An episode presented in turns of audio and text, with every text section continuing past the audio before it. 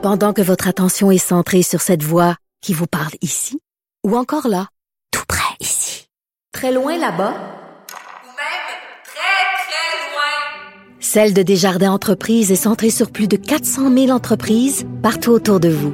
Depuis plus de 120 ans, nos équipes dédiées accompagnent les entrepreneurs d'ici à chaque étape pour qu'ils puissent rester centrés sur ce qui compte, la croissance de leur entreprise. Euh, bon, par rapport aux fameux tests, là, euh, là on le sait, là, on a 26 000 personnes qui ont été testées. C'est un record et la raison pour laquelle on teste en ce moment, c'est qu'il y a beaucoup euh, d'étudiants, d'enfants en garderie euh, qui sont poussés à aller le faire. Euh, je le disais à la blague au début de l'émission, là, tout le monde tous, tous les tous les parents qui ont des enfants à l'école en ce moment, les enfants ont le rhume, donc ça devient très très difficile de s'y retrouver. Les directions d'école aussi sont un peu perdues là-dedans. On s'en va tout de suite parler à Nicolas Prévost, qui est président, pardon, de la Fédération québécoise des directions d'établissements d'enseignement. Monsieur Prévost, bonjour. Bonjour, Madame Peterson. Écoutez, euh, cas de COVID-19 euh, dans les écoles, et là, euh, je voyais Christian Dubé sur ma télévision qui parlait notamment de la fameuse liste, là, euh, cette liste qui a été diffusée et qui sera retirée.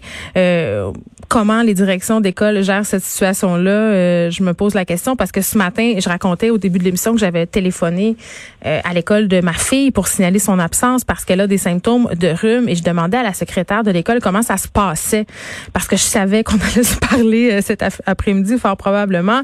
Il me disait, si vous saviez le nombre d'appels de parents euh, qu'on reçoit, et honnêtement, on ne sait pas trop quoi leur répondre. À un moment donné, euh, des symptômes de COVID, ce sont des symptômes de COVID, et même si c'est le rhume, on ne peut pas ne pas recommander euh, d'aller se faire tester. Mais si ça continue, M. Prévost, les écoles vont être vides rendues au mois d'octobre. bon, vous résumez bien la situation auquel les directions euh, d'établissement, les directions adjointes et le personnel, hein, parce que c'est une histoire d'équipe aussi là, dans les écoles. Là, euh, euh, je vous cacherai pas que le travail présentement est excessivement atypique, je vais dire ça comme ça. Là. Déjà qu'une entrée scolaire, c'est déjà un, moment de l'année qui est quand même très intense, là, mm. avec plusieurs demandes, plusieurs interrogations tout à fait légitimes des parents, des élèves, du personnel. Là, en plus, cette année, on vit euh, une rentrée euh, COVID. Et à travers ça, ben, vous voyez comme nous, euh, au niveau des infos, il n'y a pas une journée, je pense, qui se passe sans qu'il n'y ait pas des ajustements qui soient apportés au niveau scolaire ou des modifications ou des rectifications. Ça, c'est normal, on s'y attendait. Ça, ça, c'est pas problématique en tant que tel. C'est bien qu'on s'adapte parce qu'on n'a pas d'autre choix.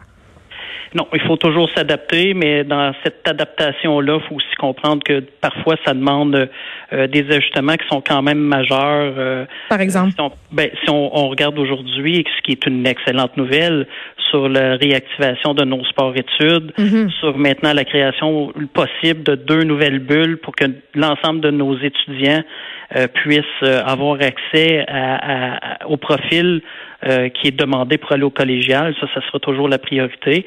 Mais euh, ce que je veux dire par là, c'est que deux semaines, une semaine même, euh, certaines écoles avaient décidé, en respectant vraiment les directives de la santé publique, mais qui n'étaient pas nécessairement celles du ministère, de dire je vais regrouper deux groupes ensemble pour leur donner accès à cette cette option-là, par exemple. Puis je vais séparer dans les déplacements, ils se déplaceront pas en même temps. Ils sont séparés dans la classe par un plexiglas. Il y aura un deux mètres de distanciation entre chaque élève il y a une semaine, on, s'est fait dire c'est impossible de faire ça, on doit respecter les classes bulles. Donc, on a refait nos devoirs, on est revenu en arrière, puis aujourd'hui, on revient en avant sur des choses qu'on avait peut-être déjà mis en place, mais qui répondaient quand même à, des choses de santé publique. C'est des fois ces petits allers-retours-là qui sont plus euh, complexes à organiser parce que l'horaire dans, dans les écoles, c'est complexe. Mais si je reviens à votre question de départ, est-ce que beaucoup de cas et d'inquiétudes des parents présentement euh, euh sur les... Mais c'est surtout la confusion. Qu'est-ce qu'on fait? C'est surtout ça. Oui, il y a une grande confusion présentement. Nous, on a eu euh, trois rencontres avec le ministère cette semaine concernant le fameux euh, euh, formulaire à remplir dans les établissements mhm. scolaires, là, qui a été beaucoup allégé en début de semaine et qui est à sa dernière cure de rajeunissement, je vais vous dire ça comme ça. Mais là qui, qui sera à partir de lundi distribué dans, dans tous les établissements scolaires et, et rempli de façon euh, officielle et de façon obligatoire. Puis nous, on est tout à fait d'accord avec cette, cette optique-là. C'est important de donner les bons chiffres parce que présentement, c'était pas nécessairement euh, ce qui se rendait euh, euh, au ministère de la Santé. Il faut savoir que le formulaire transitait, partait des écoles, transite par le ministère de l'Éducation. Il y a une première analyse qui est faite là, puis par la suite, c'est transféré au ministère de la Santé pour divulguer les, les, chiffres. Mais là, c'est ça. Comme le formulaire était un peu complexe, où il y avait des choses qui n'étaient pas claires, mais ça a créé beaucoup de, de confusion dans le réseau, ce qui est pas ce qui est pas acceptable. Oui, puis ça donne lieu à toutes sortes de, de situations. Là, je parlais à cette mère de famille euh, qui a vu son enfant euh, testé pour la COVID-19 parce qu'il y avait un cas au service de garde. Et on le sait, là, au service de garde, les, les classes bulles peuvent être brisées hein, pour des, des raisons de capacité et de personnel. Euh, passer le test de COVID, donc son enfant, le test revient négatif.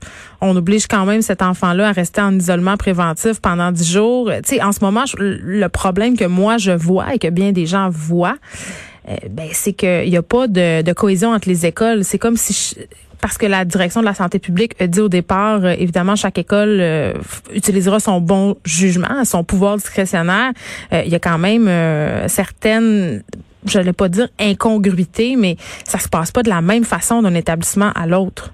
Fait qu'on sait pas sur les cas d'isolement, ça sera toujours différent d'un établissement à l'autre. Parce qu'à partir du moment où il y a un dépistage, euh, il y a un, je vous donne un exemple, un élève présente des, symptômes, il sera isolé, on va demander aux parents euh, euh, de venir le chercher. Nous, on doit informer la santé publique. La santé publique va acheminer le parent vers le dépistage. Suite au résultat du dépistage, la santé publique va retransférer cette information à l'école et entre-temps, c'est la santé publique qui vient dans les établissements faire une enquête. Dans le fond, ils, vont venir avec la direction d'école dire euh, bon, cet enfant-là ou ce membre du personnel-là là, a été en contact avec qui et quand. Et c'est la santé publique qui prend la décision de retirer deux, quatre, huit ou le groupe euh, complet, là, dans le fond, au niveau de l'école. Donc, euh, cette enquête-là peut être effectivement différente d'un établissement à l'autre. Et vous savez, maintenant, avec là, les trois bulles que l'on, mm. euh, qui vont être là, ben, est-ce que ça va amener maintenant, si un élève est, est isolé, ben, qu'on devra voir maintenant avec les trois bulles classes parce qu'il va, il y aura eu contact ou fréquentation avec d'autres groupes d'élèves. Là. Bon, euh, Monsieur Prévost, il y a la question, euh, évidemment, d'une éventuelle fermeture des écoles. Hein. Euh, il y a un politicien, euh, je me rappelle plus si c'est François Legault ou Christian Dubé, là, qui a dit on va, il faut vraiment faire attention. il faudrait que les écoles restent ouvertes au moins jusqu'à Noël.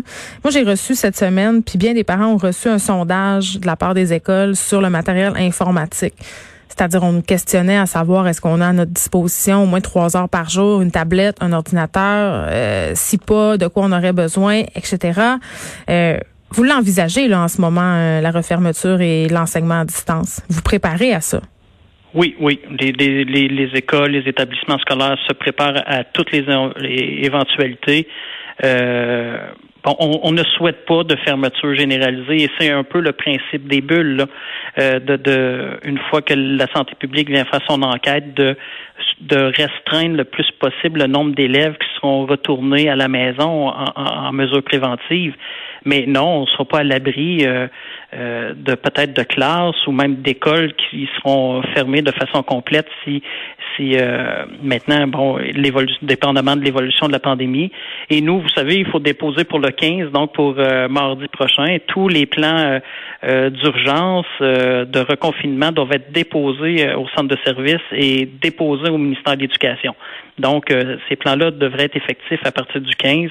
Donc, toutes les hmm. écoles devraient être prêtes à faire face à cette éventualité-là de reconfinement.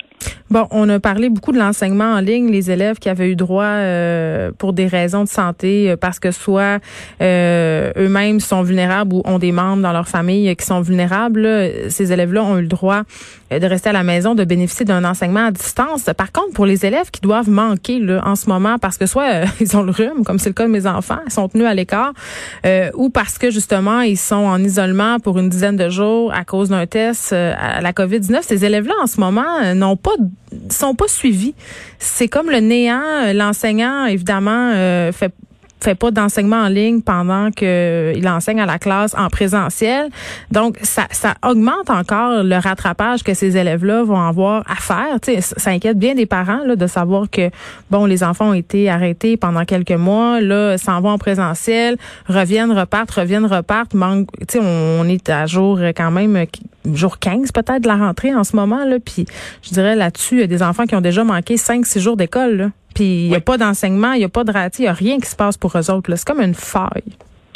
Écoutez, vous euh, vous avez raison. Là, il y a vraiment deux, euh, je vous dirais, deux procédures distinctes pour nos élèves, euh, bon, qui ont droit à un seuil minimal de services là, qui sont en absence long terme parce qu'ils ont des conditions médicales particulières ou un membre de la famille qui est sur le même sous le même toit que que l'élève, tandis que l'élève qui lui est isolé par nature nature préventive mm. ou isolement est, considéré comme un élève qui a le rhume ou qui a la malade, Donc, il est malade. Donc, on transfère le matériel des devoirs, des leçons pour une période de 10 jours. On demande quand même aux enseignants d'entrer en contact le plus possible avec euh, ces élèves-là pour continuer à faire un suivi, euh, mais ils sont pas, euh, ils sont, ils sont pas souscrits là, au seuil minimaux là, de, de, de 10 heures, 15 heures, 13 heures d'enseignement par semaine ces élèves-là. On devrait l'envisager parce qu'on s'entend là, cette situation-là va se répéter cet hiver, puis pas juste un peu. Puis ça m'amène à vous parler peut-être la solution que proposait la députée Marois Risky hier euh, concernant le code de couleur par école.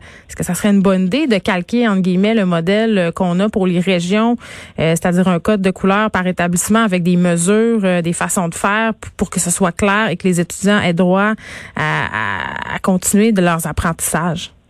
Écoutez, moi, je pense que les, toutes les solutions doivent être toujours en, en analyse présentement pour s'assurer du meilleur service à nos élèves. Moi, je pense que ça fait partie de nos de, nos devoirs de, de, de, faire ça, d'analyser ça et de, de trouver le meilleur moyen pour rendre un service à tous nos élèves. Mais je vous cacherai pas, Madame Peterson, quand même, une problématique majeure auquel on fait face qui nous empêchera peut-être d'en venir à cette solution-là, c'est malheureusement la pénurie de personnel qui est qui était déjà criante, euh, qui était déjà difficile et qui présentement, euh, euh, je vous dirais, qui est encore très, très, très préoccupante euh, alors où on se parle pour s'assurer hmm. euh, de donner l'ensemble des services qu'on souhaiterait. Je vous dirais que c'est pas facile présentement. Nicolas Prévost, merci, président de la Fédération québécoise des directions d'établissements d'enseignement.